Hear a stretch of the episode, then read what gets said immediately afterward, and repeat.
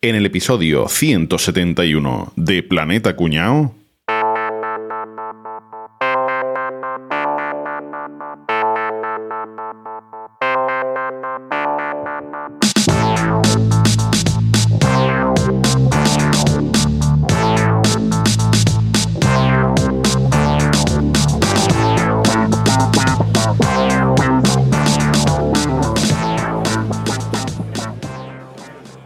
Qué pase el siguiente candidato para el puesto de redactor.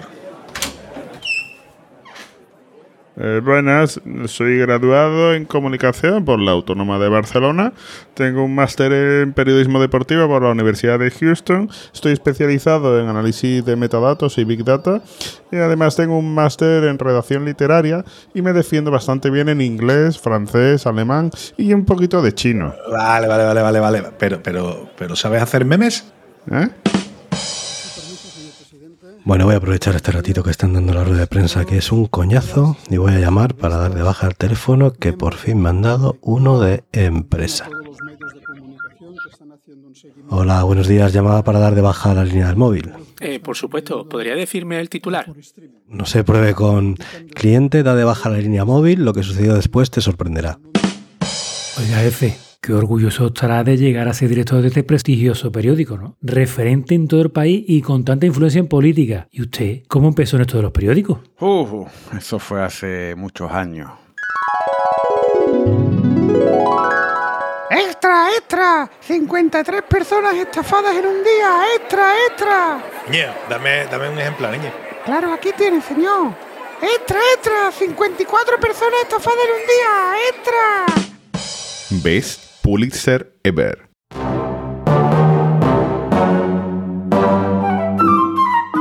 Oye, que doy por hecho que todos tenéis ya la tarjeta Mi BP, ¿no? Hombre, claro, pues anda que no se nota nada el ahorro. Yo cuando voy a repostar combustible siempre pepeo. Y más que vas a bepear este otoño, ¿eh? Está la promoción activa desde el 16 de octubre. Hasta 20 céntimos por litro, repostando BP Ultimate con tecnología Active. Poca broma, ¿eh? Si es que pepear es lo más sencillo.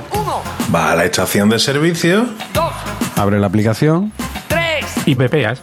Ahorro de hasta 20 céntimos por litro repostando carburante BP Ultimate con tecnología Active. BP y Ultimate con tecnología Active. Lo mejor para tu motor y para tu bolsillo. Bepea, bepea. Triple. Tre- tripletillo. Madre mía, yo creo que Tripletillo. el, el teatrillo más, ¿no? Así de últimamente. no sé cómo, no sé cómo definirlo. Tripletillo. Bueno, el, próximo, el próximo va a ser mejor. Vaya, eso seguro. Vaya movida los periódicos y la prensa escrita, ¿eh, Pero chavales? espera, va- vamos, a- vamos a poner la- las cartas sobre la mesa primero. Vamos a ver. A ver, Que dos tenemos experiencia de haber trabajado en periódicos. Ya estamos. bueno, pero... Y esto Bueno, está ya feo. está, ya está, está, feo de hablar sabiendo. Pero lo, lo dice como si hubiese trabajado en la redacción. Eso digo yo, Claro. como si hubiera sido. como si hubiera Es que- sido. Si este iba, Es que el peri- iba a la vez a comprar donuts. Que quede claro que yo no, soy ni periodista, ni, ni, lejos, ni quiero serlo, ni nada. ¿eh? He trabajado en una empresa que publicaba periódicos. Eso es todo. vamos. Poco, he tenido poco contacto con, con los periodistas, realmente. To- Total, que entre Enrique y Caballeto no sumáis uno, ¿no? Que ya que ha tenido experiencia en, en prensa, ¿no? Vale, vale, está bien, ¿eh? Pero una cosa, que, que pensáis que los periódicos solo lo hace el que escribe. Es que no, que la cosa no va así. Pero Bueno, bueno. Sí, pero vamos, que le has dicho que parecía que era Pedro J, ¿sabes? Eh. No, no- no he dicho que he dirigido un periódico que sacó vídeos sexuales, esa Ah, cosa, no. Pero bueno, ¿qué tal? ¿Vosotros seguís leyendo la prensa? Yo, yo sigo leyendo el periódico, yo sigo leyendo el periódico. Bueno, realmente solamente leo un periódico. Pues bueno, pero ese no es, ese no es periódico. Pero hombre, todavía no he dicho qué periódico es. Bueno, el papel, ¿te refieres? No, pero bueno, realmente le- leo Espérate, dos espérate, periódicos. espérate, quieto, que viene un tuit que sabía yo que iba a llegar este momento. Buena introducción. De mi amigo arroba cleanpiticlean. Dice, ¿y tú por qué lees OK Diario?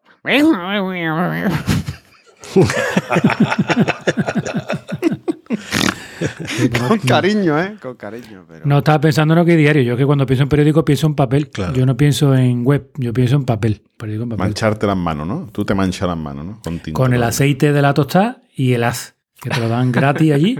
Mientras tomas la tostada, tú vas pasándola todo, todo, todo pringoso y bueno, busco la noticia del Betis, normalmente hay un cuadrito chico y es lo que me leo y fuera y ya está, porque los demás son paparruchas la mayoría del Madrid. Y después el segundo periódico que leo, que es si soy, bueno, yo más que yo, mi padre fiel, fiel, fiel es el Diario de Sevilla, que lo compra siempre. O sea, en mi casa mm, puede estar malo a- como perro que mm, voy a bajar a comprar periódico y compra el Diario de Sevilla. Desde hace infinidad de años. Muy En, bien. vos- en vuestra casa había ese hábito de tener de ser suscriptores o comprar periódico a la prensa En la diario? mía sí, en la mía diario. Mi padre compraba el ABC. Sí, mi padre. Y mi padre, eh, y mi padre de- A veces lo compraba y a veces no, ¿no? no, pero compraba el ABC. ¿Por qué? Porque tenía grapa y no sé. Era el cómodo, era el cómodo de De leer. verdad. Y le digo, papá, ¿por qué le, lo le, leí y decía, los hijos de puta? pero, era, pero era cómodo. No, no se iba la sola a tomar por culo. Que el, de- que el pobre decía, bueno, mira, también está bien de vez en cuando ver esto con otro primo. En mi casa yo vivía, yo, bueno, mis padres siguen viviendo en un sexto y mi abuelo vivía justamente debajo, vivía, se mudó y vivía en el quinto, ya vivíamos juntos. Bueno, pues mi, mi abuelo era tipo Rafa, sociata, pero al máximo, o sea, yo iba pasando con él por la calle, Ya estamos. yo me he llegado a cruzar con el hombre alcalde. revolviéndose en la tumba de que era un nieto facha, macho. No, yo no, es que usted está muy equivocado conmigo, ya os lo he dicho más de una vez. Pero bueno, la cuestión es que mi padre compraba la DC y mi abuelo compraba el Correo de Andalucía. Eran justamente eran opuestos, ¿no? Entonces yo, claro, yo leía una cosa arriba y otra cosa abajo, porque siempre estaba leído mucho periódico en, en mi casa por, por eso. Yo sigo teniendo la costumbre, lo que pasa es que ahora la forma de leer la noticia ha cambiado, pero yo, por ejemplo, en, en Telegram estoy suscrito a los periódicos, sobre todo el Diario de Sevilla, que bueno, que como de aquí, pues me gusta mucho, y ahí te van poniendo todas las noticias y ahí es donde yo, la, donde yo las leo. Pero a mí me gusta mucho el, Hombre, sí hay una cosa, los periódicos en papel, yo creo que siguen teniendo un atractivo, que si lo tienes a mano, pues un, un vistazo al menos, Claro, hombre, si le echas, ¿no? y para la mudanza, tú sabes, la mudanza lo que te viene Sí. A ver, de para los suelo. cristales y demás. bastante cebolita para, Y para limpiar la ventana, tío, hombre. Todo eso. Sí, sí, sí. Sí, Ay, limpiar no la te da ni una mancha. a día de hoy. bien. La razón, OK Diario, El Mundo incluso, para encender la chimenea, tío. Aquí en casa, ahora que llega el invierno. Van de puta El, madre. el español también, ¿no? Que sea una El. OK diario lo tienes difícil para encender la chimenea. yo, Y el creo. español también. El Rafa Capacha del Mac, es Capacha al Mac a la chimenea.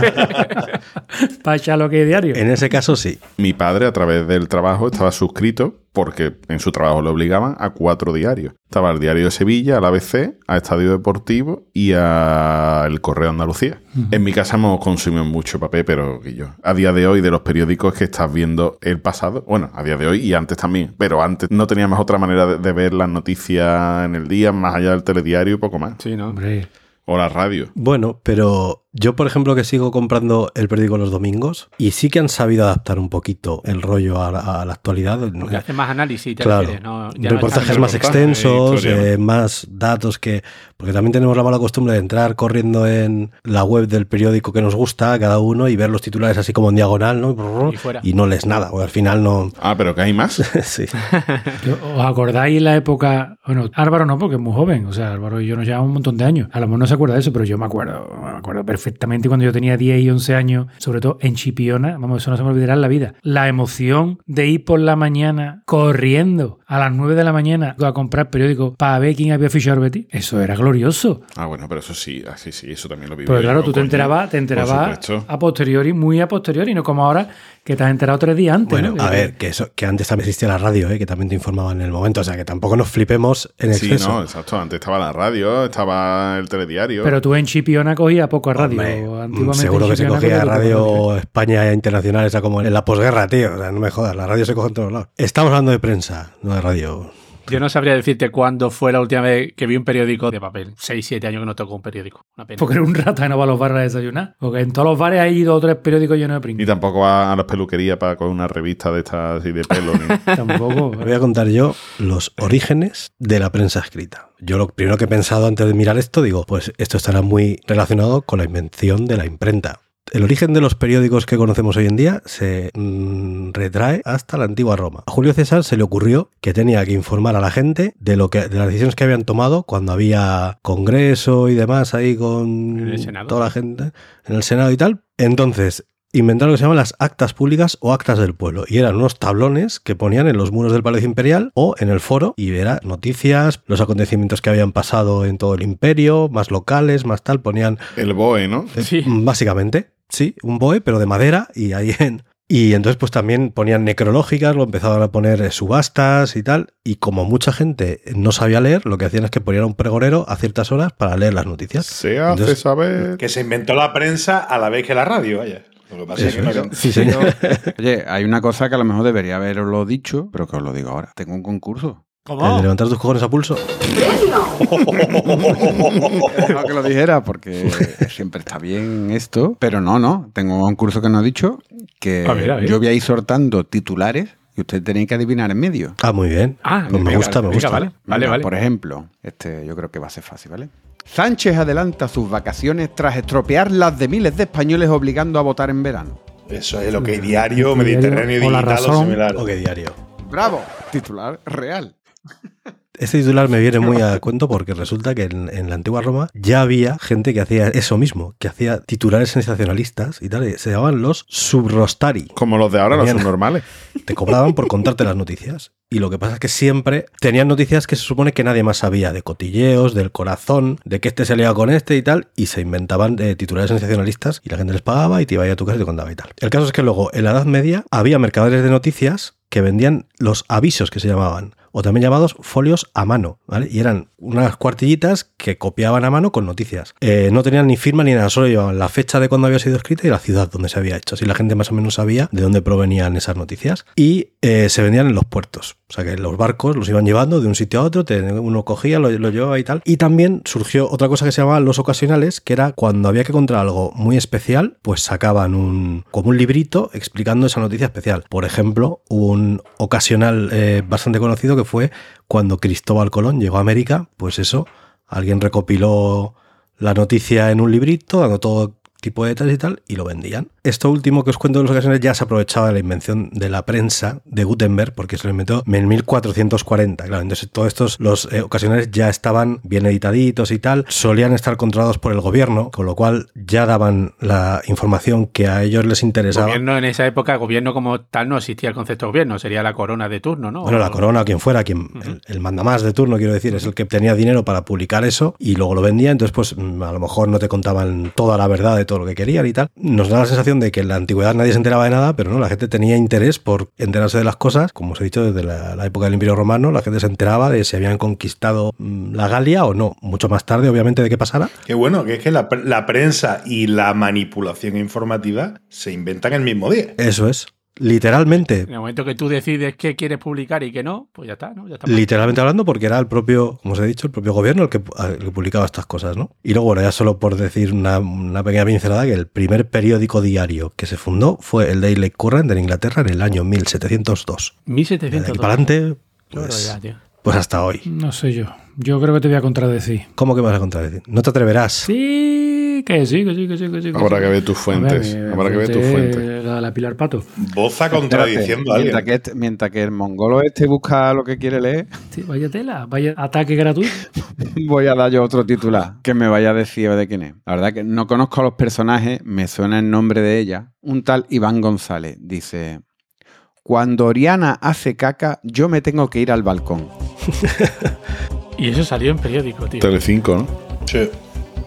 Eh, El no, Telva. no, ¿Pero qué te tenemos que decir? ¿Medio o era Claro, simplemente- claro, La, la web de Telecinco. Eso tiene pinta de ser en el país. En lecturas. Bingo, para caballero. Lecturas. Qué maravilla. Pero más que lectura tiene que ser olores, digo yo. Que- No vea, la- Oriana como tiene que ser. No, No, vea la porque a veces, a veces cuando como- haces caca, lees también, ¿no? Te, te llevas un algo para leer. bueno, vos, a ver, ¿qué querías tú decir? Ya te he dado paso. Después del ataque de Capri no sé si quiero. Ya la verdad que no sé si quiero Venga. O no. Bueno. Bueno, vamos a ver, vamos, vamos a puntualizar porque tú has dicho que cuando es el, el primer periódico que he hecho, 1700 y pico, El primer periódico diario del 1702. diario. Diario. Bueno, entonces, ¿eh? a lo mejor no te voy a contradecir porque a lo mejor lo que yo te digo no eran diario, diario. Bueno, yo realmente no iba a hablar de los periódicos más antiguos, sino de los españoles.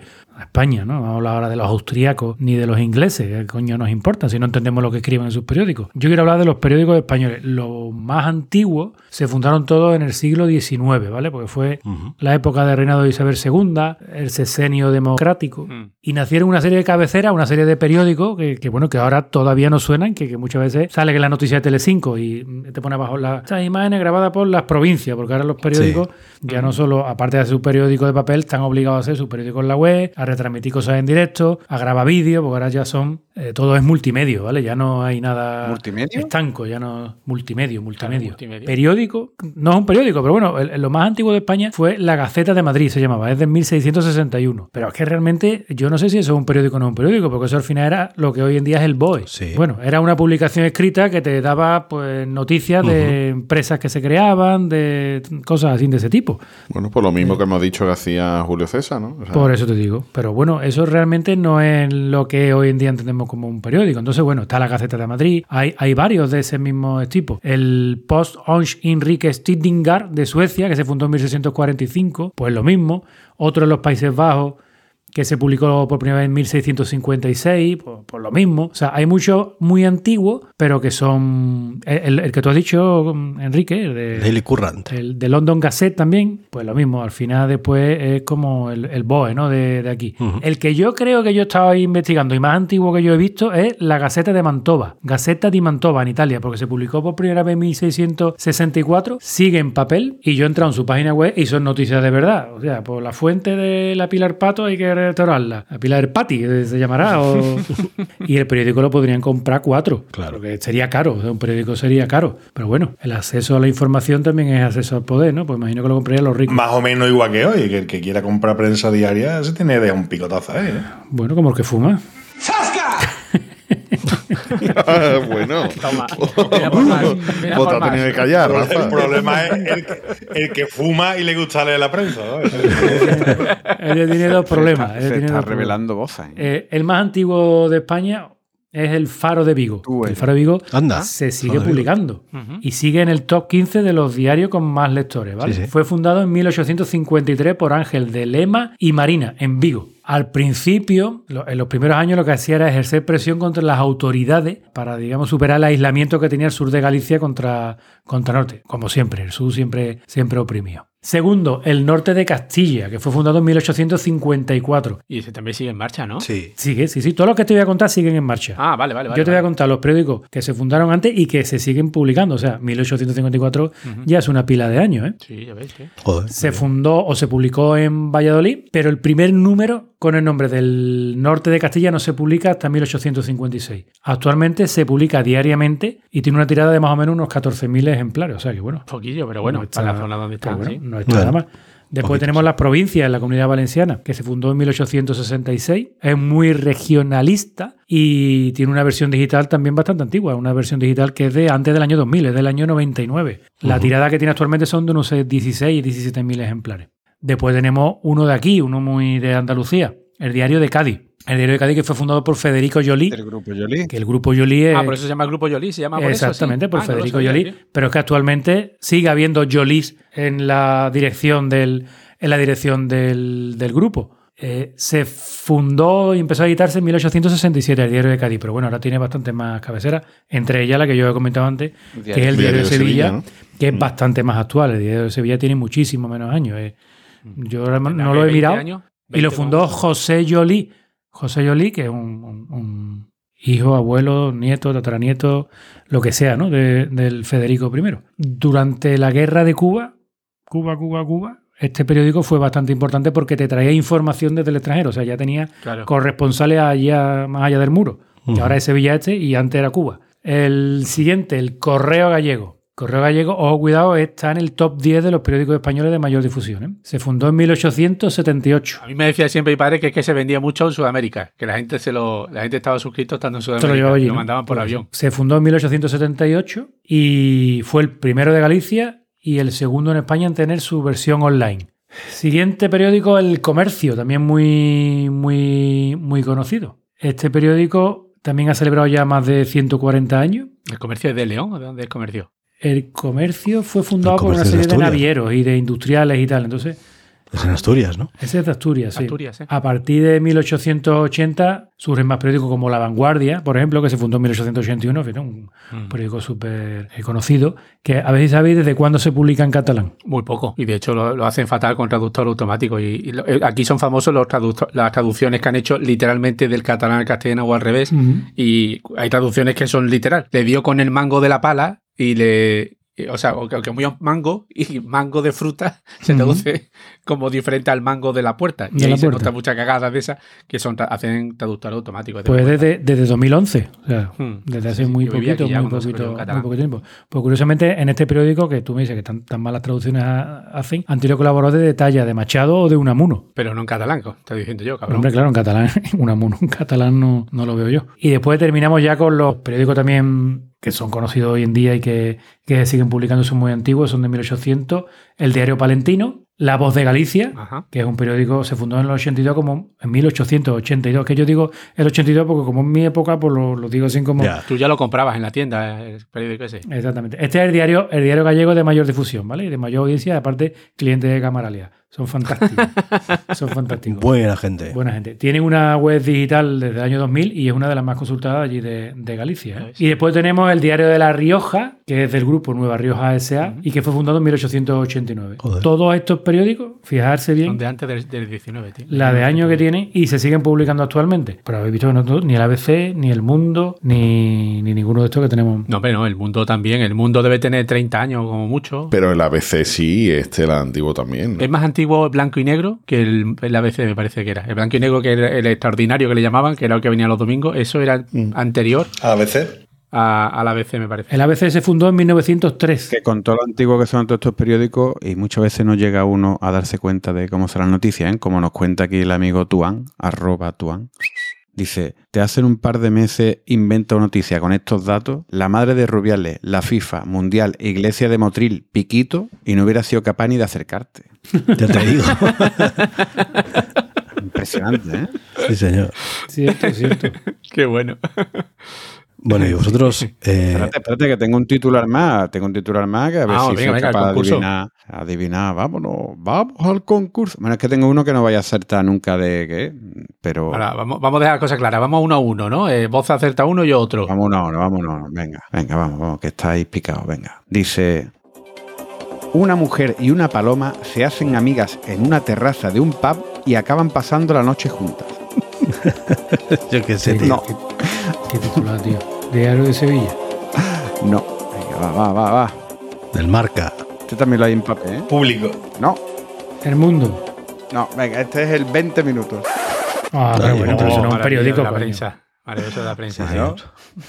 Que digo que asumo por lo que hemos contado que vosotros tirabais directos a la sección de deportes. Hombre, y la de suceso y la Amigo, pero necrológica. espérate, pero es que hay muchas secciones en un periódico. Claro. Te voy a contar las principales. Dale caña. Hay, digamos, como tres o cuatro grandes bloques, ¿no? El primero siempre es la editorial, Ujú. que es donde Ujú. el dueño del periódico echa la mierda, Sí, básicamente. básicamente. Sale la bilis, casi siempre aparece en las primeras páginas y no suele ir firmada porque, ya te digo, porque... El, el periódico entero quien lo firma. Correcto, correcto. Y después viene aquí el gran bloque, el gran bloque con un montón de secciones que son las noticias, el bloque de noticias, ¿vale? Y entonces, pues esto lo vamos a hacer también como concursillo. Venga, sesiones de sesiones de tipos de noticias que suelen venir en un periódico. Venga. Nacional. Nacional, correcto. Noticias de Internacional. internacional es otra. Suceso. Sucesos también, por supuesto. Deporte. Opinión. Deportes. Opinión, Gente. opinión es opinión. No es, son noticias. Ah, bueno, Eh, cierto, has dicho vale. noticias, es verdad. Sí, sí. Economía. Economía. Economía, Sociedad. Finanzas. Sociedad. Sociedad. lo- todo lo- lo- las noticias de sociedad. Prensa y televisión, ¿no? ¿Cómo era? Tele- TV y radio. Radio y Tele televisión. Exacto. Las necrológicas. Eh, eso no Los son, anuncios de no son noticias. Eso no son noticias a menos tampoco. Que se haya muerto. Cultura. no. Cultura. Arte y cultura. Otra, otro ti- otra. Espectáculos. Cabrones, se me desordena. Espectáculo, también otra sesión. Este ya la Que donde de- están los estrenos de cine, ¿no? Y las carteleras y eso. Exacto. Pero venga, que se olvidan algunas, ¿vale? Venga, os digo yo alguna que se me olvida. A ver, sí. Hay una que más que no la leáis, que es Ciencia, ¿eh? donde vienen noticias de ciencia. No, no es muy habitual, por No es desgracia. muy me parece, habitual. que haya mucha. No, No es no, me suena mucho. A la bolsa, que entiendo que solo Bolsa, le interesa vale. aquí a, a- a mi amigo Bolsa. Ah, no, a mí me gustaba, ¿eh? Ver la- el tema de bolsa. Y bueno, básicamente son, son esas, ¿vale? Porque, por ejemplo, hay, hay aquí una sesión que he visto en algunos periódicos que hay de salud, ¿vale? Pero yo la englobaría Salud, también sí, en sí, ciencia. Eh, eh, eh, ojo, ha faltado decir una, el tiempo. El tiempo. No lo hemos dicho. Sí, sí, el tiempo. No, tengo aquí uno, una sesión que se suele llamar Agenda, que viene informaciones prácticas como farmacia, lotería, el tiempo. También, ¿Vale? cierto. O sea, que Pero habíamos dicho que eran noticias, ¿no? La agenda no pero eso sí noticias. son noticias, pero, son noticias. El listado de farmacia de guardia. No, es el tiempo, noticia. cojones. Mañana no salga que se va a caer la palmera. La palmera se cayó la palmera. Se ha caído la palmera, señores. Lo estaba diciendo que se iba a caer la palmera. Después vienen ya lo que son sesiones de opinión, que muchas veces lo ponen detrás, sobre todo de nacional o de internacional. En la sesión de opinión, pues ya sabéis, siempre está formada por varios columnistas, reporteros, escritores que empiezan ahí a soltar la, la misma mierda que el amiguito, generalmente. Ahí, ahí se ha hecho famoso mucha mierda, ¿eh? Mucha gente de mierda.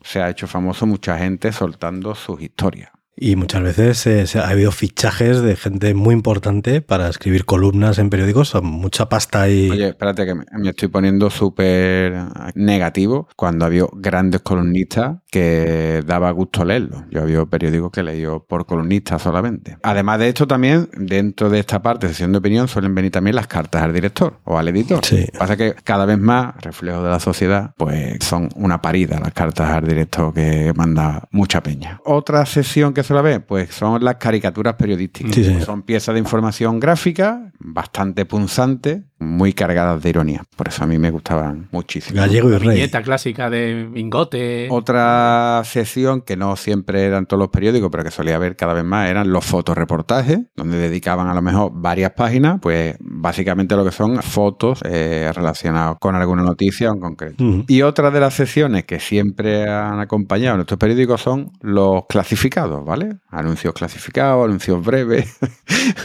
Álvaro, Álvaro, ¿cómo se ríe? Yo trabajé vendiendo anuncios clasificados, tío. ¿Qué dice, tío?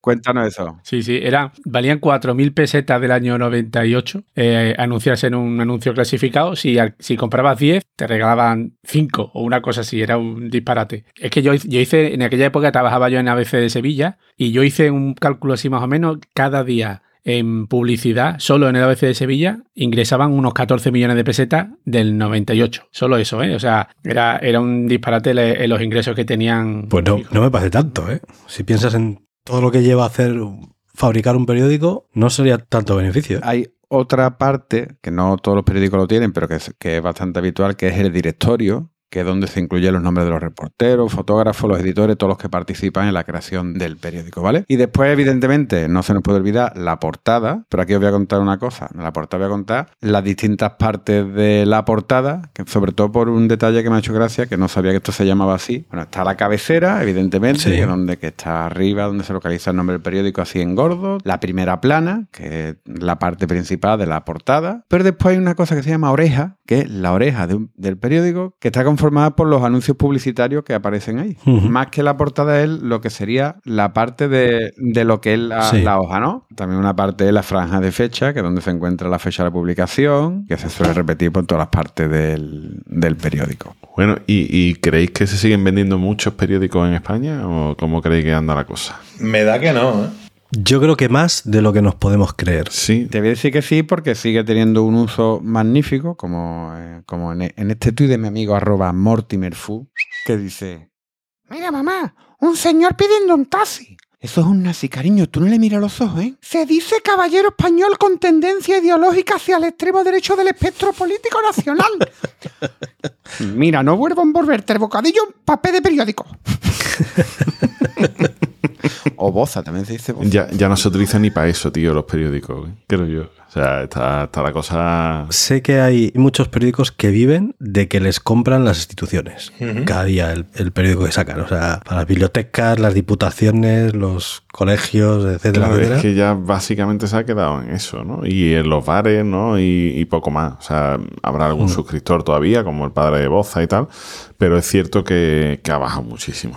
o sea, muchísimo, muchísimo. Eh, aunque pueda parecer que la prensa escrita es un medio ya obsoleto y tal, en los nueve primeros meses de 2022 tuvieron una inversión publicitaria de casi 220 millones de euros. O sea, sigue moviendo mucha pasta. Hay que tener en cuenta que al fin y al cabo lo que se escribe ahí también se escribe después en online, también se le da difusión en los telediarios, también tal. Sí. Al final la prensa escrita sigue moviendo mucha masa, sigue moviendo mucha opinión pública y es importante manejarla. Ya no es solo la publicidad directa que gane, sino también lo típico, ¿no? Los public reportajes de empresa para limpiar su imagen y tal, ¿no? Pero, hombre, 220 millones de euros aquí en España, yo lo veo, o sea, una inversión publicitaria gorda. No está mal. Está, está bien. Pero la decadencia del medio es inevitable. O sea, en 2016, que ya podíamos decir, hostia, pues en 2016 ya está la prensa toca. El País, que era en ese momento el periódico generalista más leído, tenía una venta media diaria de unos 215.000 periódicos. Vale. Está bien, ¿no? Está bien. En 2022, ese dato no lo igualaban ni entre el país, el mundo, la vanguardia y el ABC juntos. Estos datos los recoge la Oficina para la Justificación de la Difusión, la OJD. Es la que hace la auditoría de las audiencias de los periódicos, digamos. Es la- como el Cantar Media no es la de la televisión, ¿no? Es la, la empresa que hace eso, pues aquí es la, la OJD. Y hay incluso medios que han decidido abandonar la OJD. Uno de esos medios ha sido La Razón. O sea, ha dicho que, que para que saque que van a vender cuatro periódicos de mierda, mejor que no lo saquen porque al final le dan mala imagen. Claro, es que, es que tiene que ser jodido. Luego todos acusan de que es que están falseados los números y tal. No, macho, es que vendes una mierda. Claro, o sea, es que tú imagínate, ¿no? O sea, decir, ¿no? Mm, Me la doy de periódico potente, tal y cual, y vendo 4.000 periódicos en todo el país. Claro. Hostia, es que chungo, ¿no? Eh, de hecho, ¿cuál creéis que es actualmente el diario español con mayor difusión? El 20 minutos. Ea, Enrique, que Enrique es que ha trabajado en el medio, ha trabajado en el medio. Enrique eh, ha dado en el clavo. 20 minutos, también es verdad es que es gratuito, entonces es fácil mm, tener más difusión quizá que un periódico que cueste dinero, ¿no? Pero llega ahora mismo a unas 130.000 ejemplares de media diaria, más o menos. Antes había otros periódicos gratuitos, no sé si recordáis Metro, Sí. que también surgió Sí. al mismo tiempo que 20 minutos. Sí, sí, sí. Eh, ADN, que era otro medio también que surgió y demás, tenía muchísima difusión en su momento, pero 20 minutos se los comió a, a los dos. Eso, mm, estamos hablando que vende a día de hoy, bueno, vende. Regala. Tiene una difusión de unos 130.000 ejemplares diarios. Al fin y al cabo es un modelo de negocio. O sea, yo te voy a regalar el periódico, voy a estar en la puerta de todas las facultades, de todos los metros, de todo tal. Sí. Y tú, la publicidad que yo saque aquí la van a ver mm, no sé cuántos mil millones de personas todos los días. Bueno, mil. Menos, ¿no? Menos de no sé cuántos mil millones de personas. pero- Pero la va a ver bastante gente gracias a que es gratuito. No te voy a cobrar el euro y pico, no te voy a cobrar nada. Obviamente las noticias son una mierda, o sea, son puros memes y son historias, pero... No, no, no, no. eh, el, el 20 minutos cambió mucho, ¿eh? Apostó por ser un periódico generalista normal, serio, sí. gratuito. Yo- Vamos, es, vamos, es yo- bastante Sí, sí, sí. más serio, bastante más serio que los pseudomedios Sí, sí. estos mediterráneos, los digitales estos, OK Diario, Mediterráneo Digital y demás. Es bastante más serio, bastante más, bastante más. Mm, Yo desconocía, la verdad, que 20 minutos había cambiado tanto, pero yo es que desde que dejé de ir a la facultad creo que no he vuelto a consumir 20 minutos. O sea, era el típico que en- entraba por la puerta de la facultad, te lo daban y... Coño, pues sí que consume poco, ¿no? Pues yo qué sé, pues habrá que consumir una hora o dos, pero va a consumir 20 minutos. Vale, vale.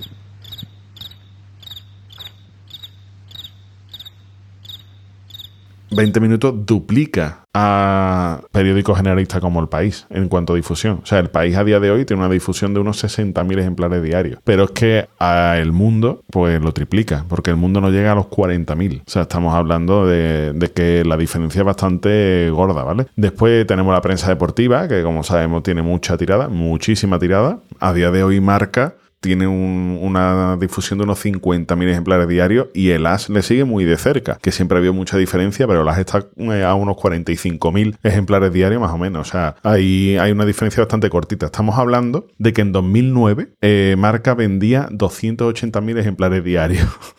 O sea, para que veáis la decadencia de, de lo que es la- el mercado de la prensa escrita. Después, lo que habéis hablado, ¿no? O sea, los periódicos de difusión eh, regional tienen mucha tirada todavía. El Correo Español, unos 40.000 ejemplares diarios. La Voz de Galicia, 45.000. O sea, son periódicos muy importantes a nivel nacional y con una tirada que para ser periódicos regionalistas igualan o superan a muchos de, la- de las cabeceras nacionales, ¿vale? ¿Pero usted cree que las cabeceras nacionales son sostenibles de por sí sin la financiación pública? Pues yo Pues creo claro que que no. no, claro que no. No. Sin la publicidad institucional no sobrevive ni un solo periódico en España. Claro, Mira, a día de hoy se leen algo menos de un millón de periódicos diarios en España. Estamos hablando de que entre los 70 periódicos que a día de hoy, ya, ya sea prensa gratuita, Se leen, no, se, se editan, ¿no? sí, Álvaro? perdón, se, sí, editan. se difunden. se Por exacto, eso, se, se que, se lean ya. Sí, sí, no, leerse se leen más porque es un mismo periódico pueden leer 20 personas. Pero entre prensa gratuita, generalista, deportiva, prensa económica, en- o sea, entre todos los tipos de prensa que hay, eh, que se puede considerar prensa diaria, eh, son 70 periódicos en España y no llegan a los datos que hace apenas una década conseguían solamente los tres más vendidos. Fíjate. a nivel mundial la cosa no está mucho mejor, pero sí que es cierto que todavía hay algunos reductos, algunos países donde la prensa escrita tiene una tradición fuerte y, se mantiene. Eh, sobre todo está en, en Asia, o sea, Japón, India y China son los tres países donde la prensa escrita tiene más relevancia. Eh, los cinco periódicos más vendidos del mundo son dos japoneses y tres indios. El más vendido es, eh, a ver si lo digo bien, que es de Yomiuri Shimbun. Shimbun Catapum. Shimbun es mm, boletín, oh, ¿vale? Que Shimbun significa mm, revista o boletín. Es que he buscado de Shimbun porque el segundo es de Asahi Shimbun. Y digo, coño, Es de Japón, tiene que ¿no? ser diario de o algo así, de. pero no, es, es boletín.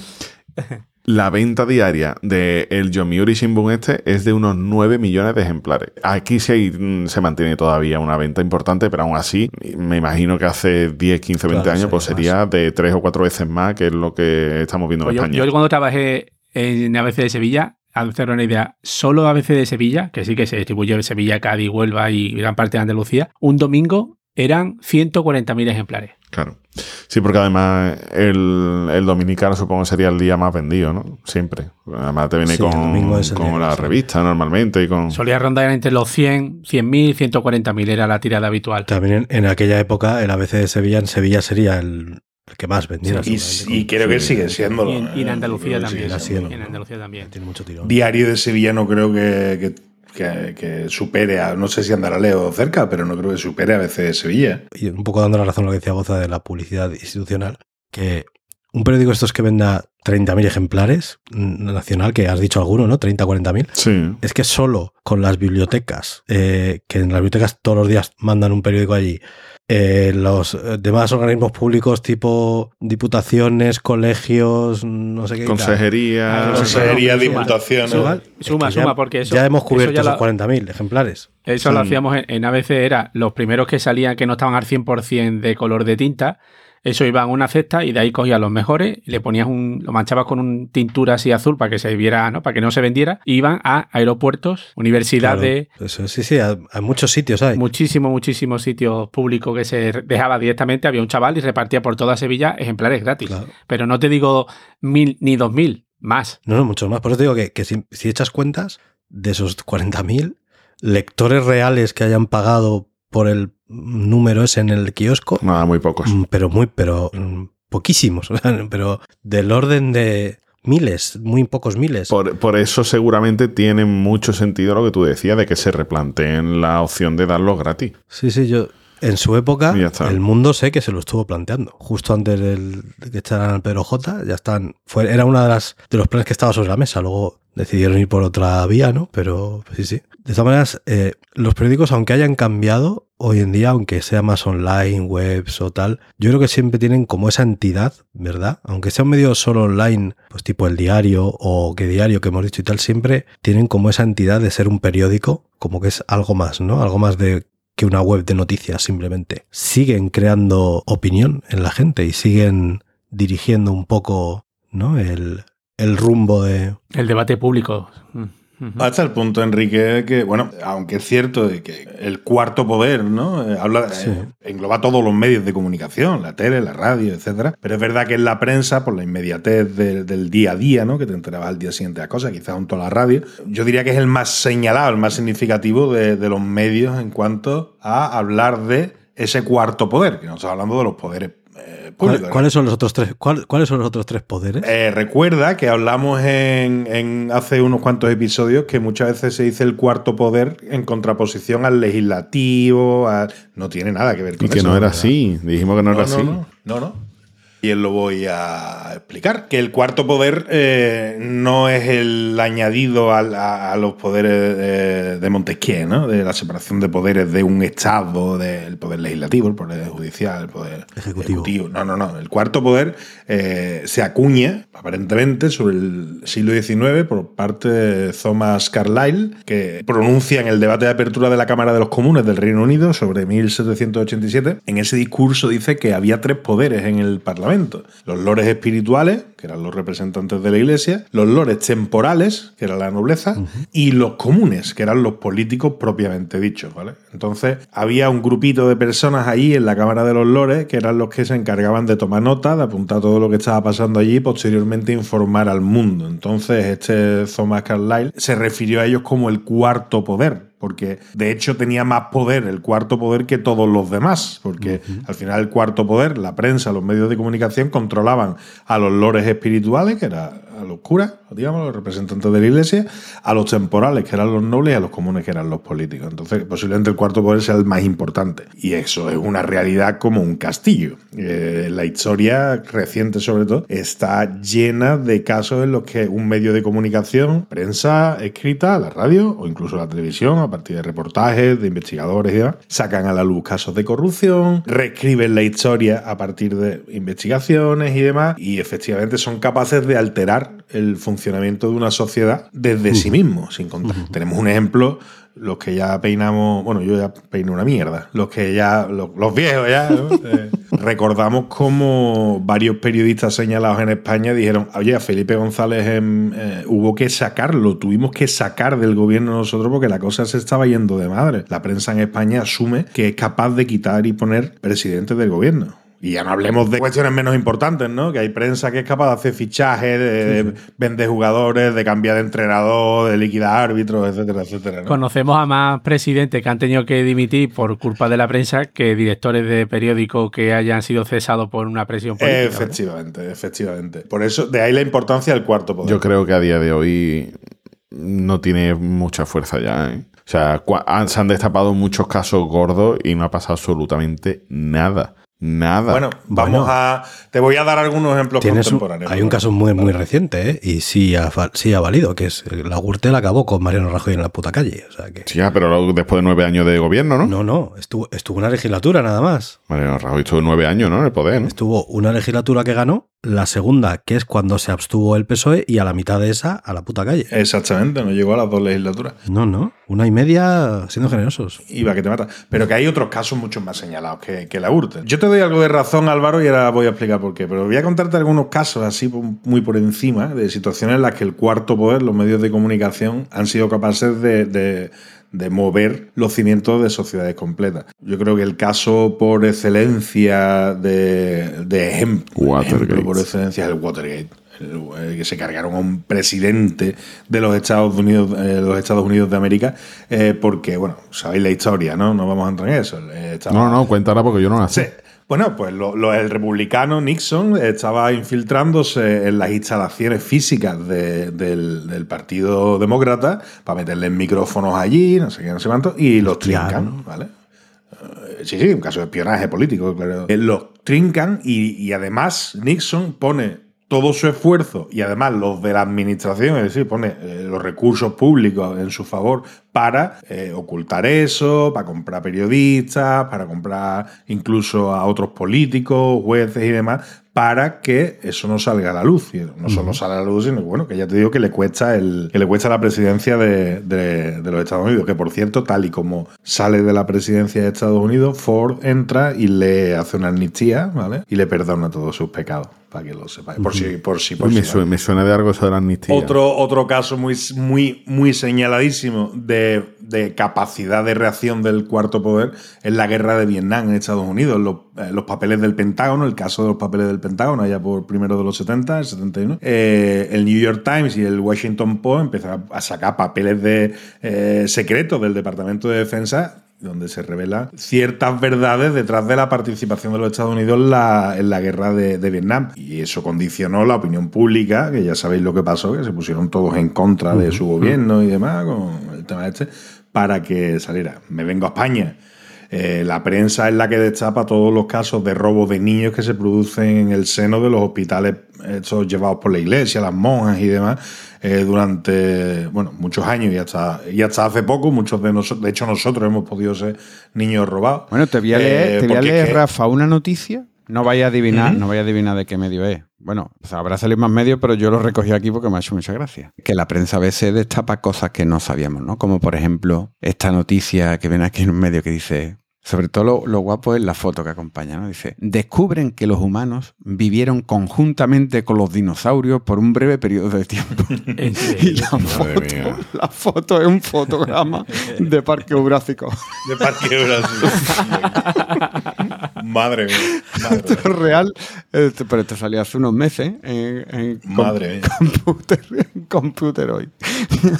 Madre mía. Más casos aquí en España, Álvaro. eh, te ha mencionado, Enrique, el tema de la Gürtel. ¿no? Es la prensa. eh, Pero la todavía no se sabe quién es M. Rajoy, tío.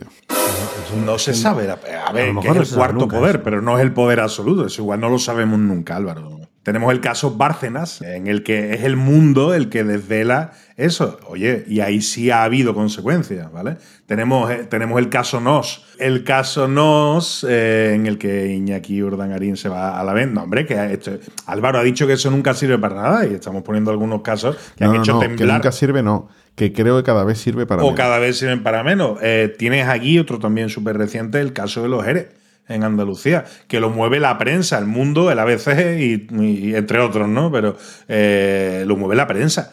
También os digo, donde le voy a dar la razón a Álvaro, ¿qué pasa? Que un día un periodista se levantó y dijo, yo voy a buscar a ver lo que tiene, yo voy a buscar los ERE a ver qué... eh, voy a investigar... No, no, no, no. ¿Por- ¿Por qué viene? Yo diría que todos esos casos, ¿no? ¿Por qué viene? Vienen de un chivatazo. Hombre, claro. El tío de. eh, Oye, me quiero cargar a mi rival político dentro del partido. A Bárcenas. Bueno, Bárcenas es mal ejemplo porque a él se le utilizaba otra cosa. Pero en el caso de los ERE, hay partes de las denuncias que salen desde funcionarios de la propia Junta de Andalucía. Eh, se van al periodista de turno de su periódico favorito y eso empiezan a mover. Es verdad que el cuarto poder tiene muchísimo poder, pero que al final lo que hacen es un eco y una investigación de cosas que están pasando en la sociedad y que no deberían quedar sin castigo. Yo digo que el cuarto poder tiene mucho, mucho, mucho poder. Sigue siendo referencia, yo creo, sí. Que no haya investigaciones no quiere decir que no siga A ver si siendo- eh, eh, sois capaces de averiguar en qué medio salió este, este pedazo de titular. Dice, ¿cómo sobrevivió el hombre al asteroide que acabó con los dinosaurios? Tú también de computer hoy, ¿no? Igual que el otro. no, no, no. Muy interesante. Usted podéis adivinarlo. ¿No? La revista Cubo. ¿No? Ok, diario. Ok, diario. Correcto. Qué diario, tío. Yo que diario tiene mucho por descubrir, ¿eh? Hombre, y tanto. Venga, voy con otro. ¿Cuántos, ca- con- capítulos llevamos? ¿Cie- ¿160 y cuántos capítulos salen llevamos? todos los periódicos, nos debería 171. patrocinar. Si no fueran tan mierda, nos 171. patrocinarían. Por, Por he buscado ejemplo, por lo menos 137 lo he cogido allí. otro, otro, Se nota a boza, se nota. otro titular. Tener sexo con calcetines aumenta un 30% la probabilidad de llegar al orgasmo. Es muy interesante. Ese tenía que ser muy Tampoco lo voy a interesante. adivinar porque es tiempo de canaria.com. titular la polla. Nunca mejor dicho. Nunca mejor dicho. Bueno, y ya co- cojo ritmo porque tengo este que dice: La mayoría de los que se masturbaron en el confinamiento votan a PSOE y Podemos según el lo- los otros no se tocaban, ¿no? Los otros no. Esto es real. ¿Quién, quién ha podido publicar? Los otros no, mira. esto tan Álvaro acusando a los otros. ¿Quién ha podido publicar? acusando a los ¿Quién otros. ha podido publicar esta noticia tan bella? El mundo. ¿No? El país. La razón. La razón. A veces. No, la razón no, porque dice la palabra masturbar y la razón esa palabra no la pone. ¿No? Ok, diario. Ok, diario, vos. Por favor. Ay, que mi periódico es la hostia. Bueno, pues ya, ya, yo ya, ya sigo, que me queda uno o dos nomás. Dice, un pedo en un spa provoca una pelea de 12 personas a puñetazos durante el puente eso del salió Pilar. por todos sitios. Eso salió por todos sitios. Bueno, pero... Eso fue el año pasado. Sí, sí, sí, sí. A veces. bueno, o sea, habrá sido en todos lados. Yo tengo de Portal de Cádiz. y este, este, este es, yo creo que, yo creo que es la portada más mítica de la prensa española. A la ver. portada más mítica, sin duda alguna. Ah, patético de Madrid, obviamente. Grito unánime. Todos los que merecen el mismo trato. Y ahora vienen letras gigantes, pone iguales. Y vienen la foto de tres futbolistas. Messi, Sí, sí, Cristiano y Diego, Diego Capel. Ah, el Medio. sub-21. Medio Estadio Deportivo. estadio deportivo. Este deportivo es un meme en Que sí aquí, mismo. aquí Álvaro no debería concursar porque yo lo sabía claramente. La mejor portada de la prensa.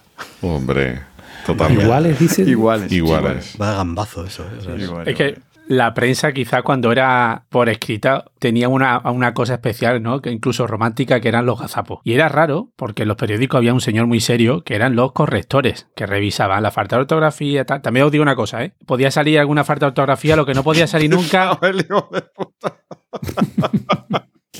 lo que no podía salir nunca era un fallo en la publicidad. ¿eh? Yo he visto Claro. salir no- noticias con falta de ortografía, pero si Airtel salía con el rojo desplazado de, y el amarillo, todos esos periódicos se tiraban y se volvían a sacar. Perdona, caballito, yo he visto y de hecho eh, se han publicado queriendo anuncios con fallos ortográficos para llamar la atención. Para llamar la atención, claro. Claro, hombre. Eso sí. Eso es marketing. Sí, pues hay otro tipo de fallos que yo no sé si estos son ortográficos, así que me lo tenéis que explicar vosotros. Hemos dicho, ¿no? Que si un cuarto poder, que han sido un medio de influencia, se utilizaba también para comunicar noticias importantes a la población en general, ¿no? Lo Nos tenía informados de las últimas de- ¿no? cosas importantes, por ejemplo, pues relacionadas con temas de la salud. En un periódico decía que Día del SIDA, en conmemoración del Día Internacional del SIDA, se realizará una actividad de difusión de la enfermedad en Plaza de Armas a partir de las 11. Por si tú dices, oye, pues me Nos cambiamos coger- jeringuilla, ¿no? Claro, pues tal. También dan una concreción de, de detalles eh, relacionados con la salud muy importante. Por ejemplo, aquí un oficial británico que era un veterano de la guerra del Golfo y que mm, el pobre hombre iba en silla de ruedas y se ve que habían hecho un diagnóstico por fin, ¿no? De- le habían dicho que este hombre tenía daños cerebrales en el hígado, en el intestino y en la vejiga, ¿vale? Eran los daños cerebrales que tenía la criatura. Después también tenía, eh, explicaban, nos sacaban noticias, por ejemplo, cuando la justicia se ponía así en plan como mala leche, ¿no? Pues, por ejemplo, a un médico que habían absuelto porque había desgarrado el bazo de un paciente, decía que la acusación particular pedía un año de cáncer para el, para el médico. Solo un año.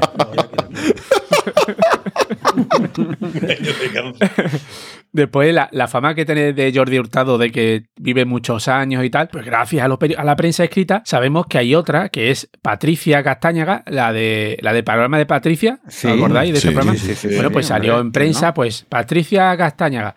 Celebra los 500 años en antena de su programa El Diario de Patricia.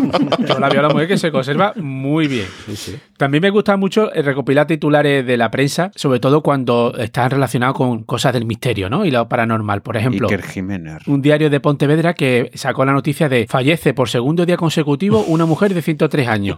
Así que doña señora. María Portelo murió dos veces seguidas teniendo 103 Espérate, años. Caballero, que es que me ha recordado aquí una anécdota que nos cuenta nuestro amigo arroba profeta Baruch, que dice, buenas, venía a publicar mi esquela en el periódico. ¿Otra vez? Sí. ¿El formato de siempre? Sí, por favor. A ver.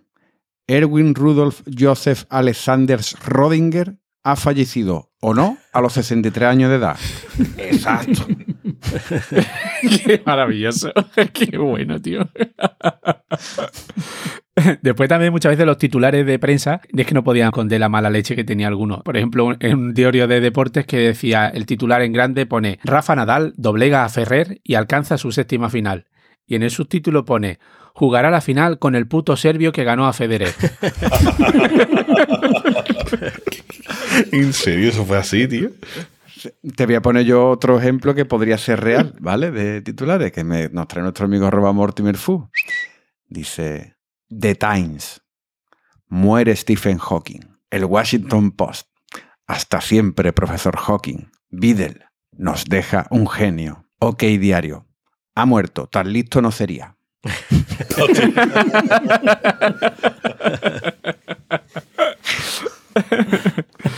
Lo que no son tan listos son los periodistas que se nota mucho que son de letra y el tema de número ahí se les va un poquito la pinza. Por ejemplo, Guadalajara registró más de 500 accidentes de tráfico en el 2000. 500 accidentes de tráfico. Sin embargo, 1.125 vehículos chocaron contra un turismo estacionado. 1.125 chocaron. O sea, una de dos. O el turismo estacionado era muy grande o tenía- le tenían manía. 1.125 vehículos chocaron contra un turismo estacionado. Después también una noticia de que explicaban que habían asaltado la casa de unos narcotraficantes y tal, que tenían un montón de dinero y dice la- el título, bueno, la noticia, en el pie de la noticia dice, luego en el registro efectuado en la casa de esta mujer se hallaron otras 57.000 personas. También la casa de esta señora debe ser la dueña del coche ese con el que A había chocado la. Preisle, a lo mejor era la Preisle. Después, el, lo cómo manipula la prensa, ¿no? Porque esta noticia está hecha para, para crear inquina sobre, por lo público, ¿no? Porque dice, eh, quienes lo han contado dicen que en España hay 2.208 millones de funcionarios. Yo creo que tanto no hay. O sea, yo creo que esta noticia claramente está manipulada.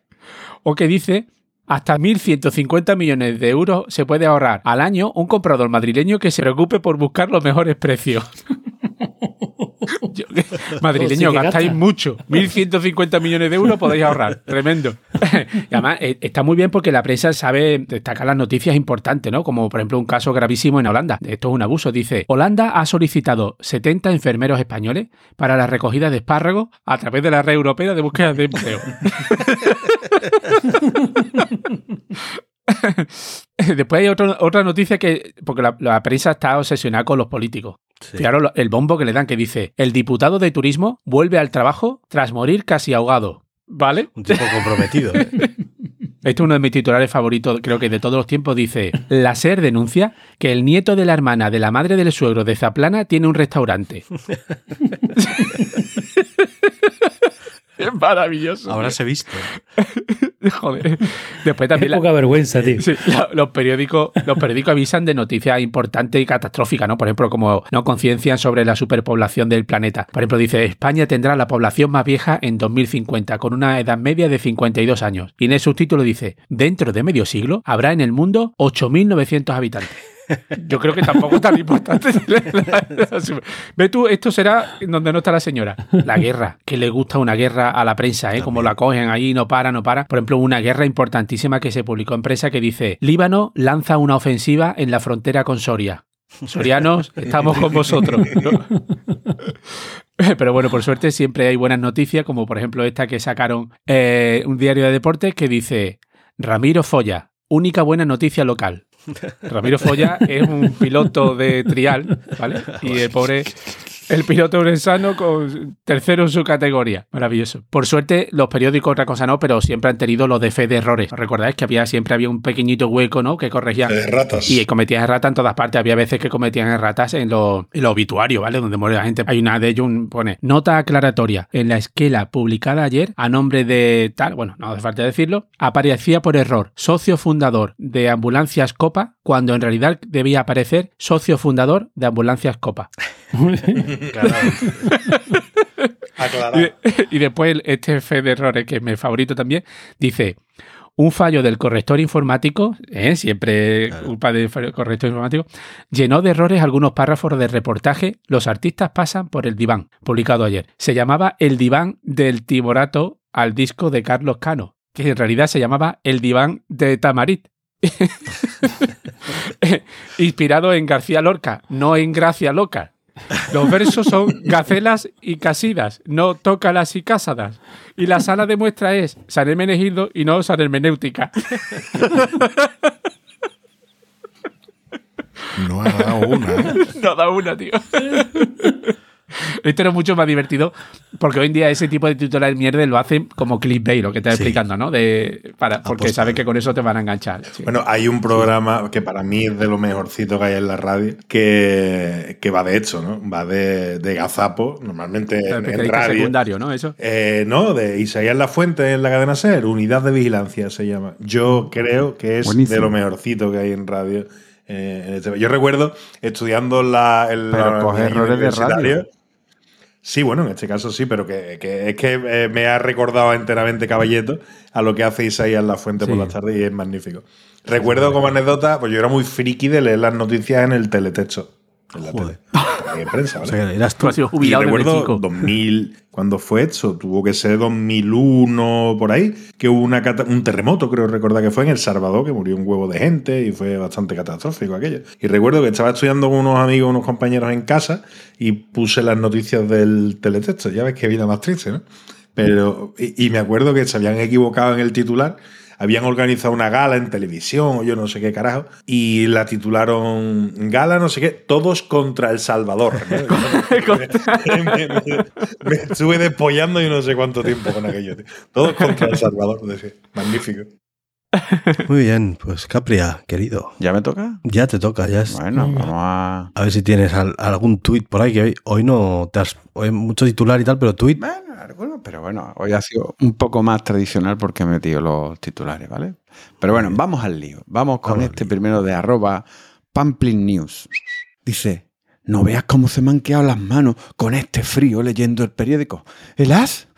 No, el marca. Venga.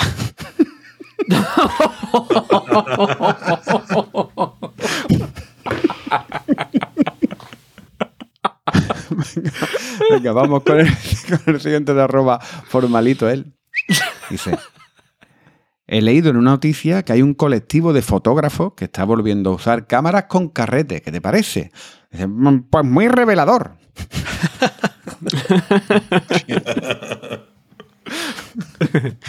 Venga, este es de arroba joedifalco2. Dice, ¿así que experto en bolsa y mercados? Sí. ¿Qué le parece, por ejemplo, la evolución del Dow Jones? Pues desde que sacó Sex Bomb, una mierda.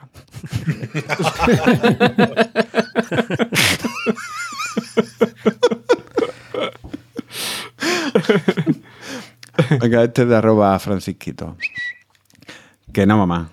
Que columnista es el que escribe en un periódico. Tú solo eres torpe aparcando.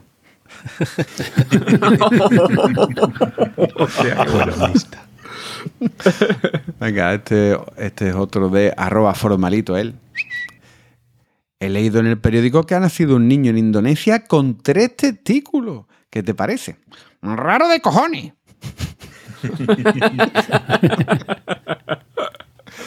Venga, este es de arroba u su guion arroba. Si Ernesto Valverde no tuviera ese semblante de disfrutar leyendo los obituarios del periódico, tendría el reconocimiento que se merece.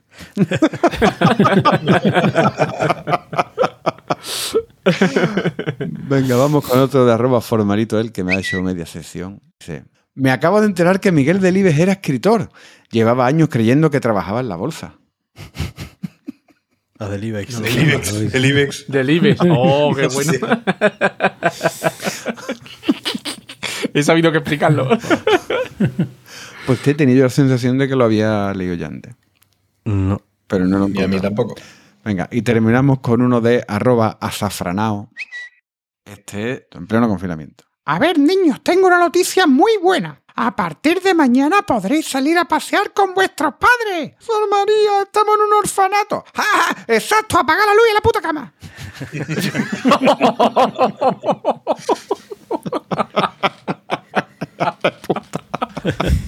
Sor María, cabrón. Sor María.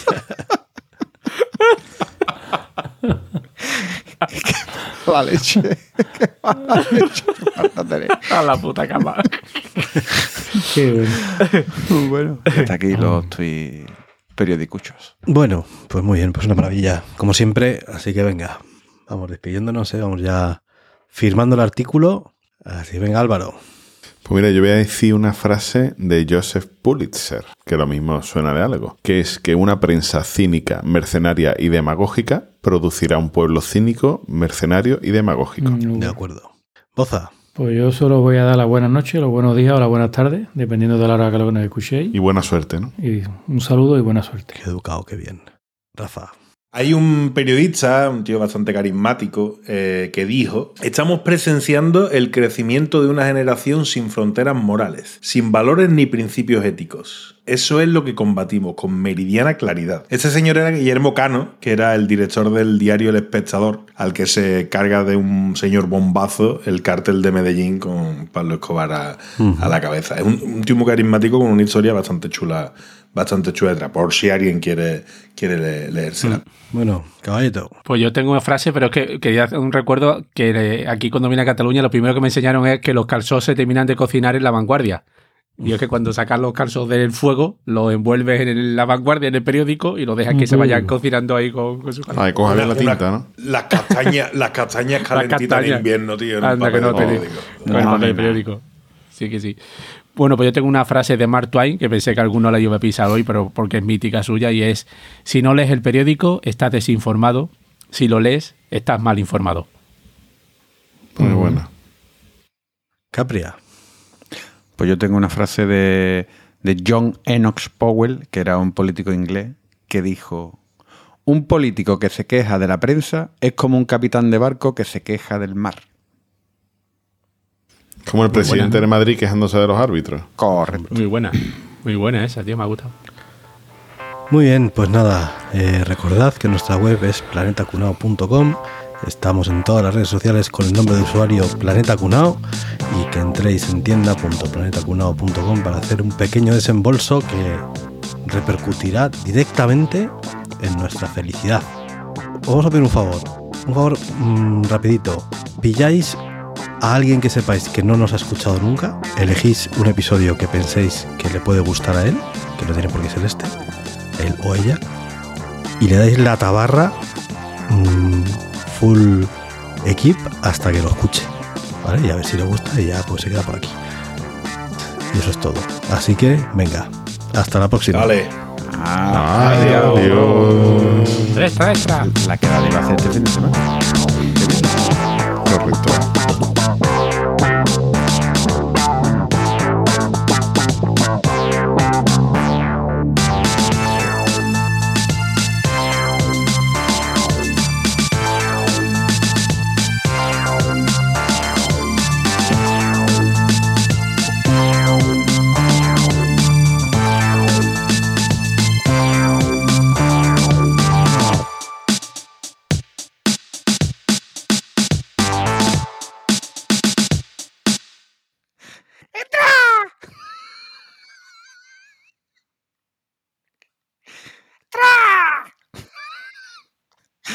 Pues extra grande creo el serranito.